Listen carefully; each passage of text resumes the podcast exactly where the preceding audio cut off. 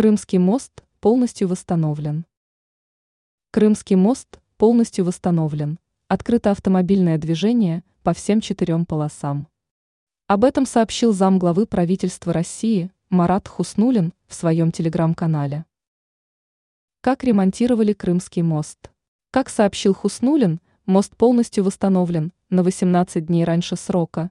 Автомобильное движение открыто по всем четырем полосам.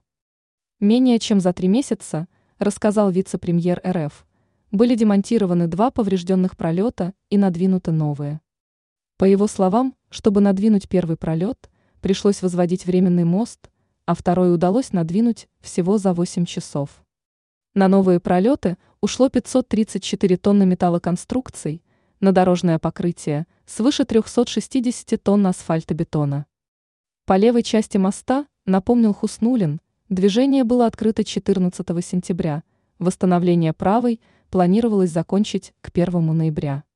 Но благодаря героическому труду каждого, кто участвовал в этой уникальной работе, нам удалось закончить с опережением сроков, отметил замглавы российского правительства. Напомним, в ночь на 17 июля Крымский мост был атакован двумя украинскими надводными беспилотниками.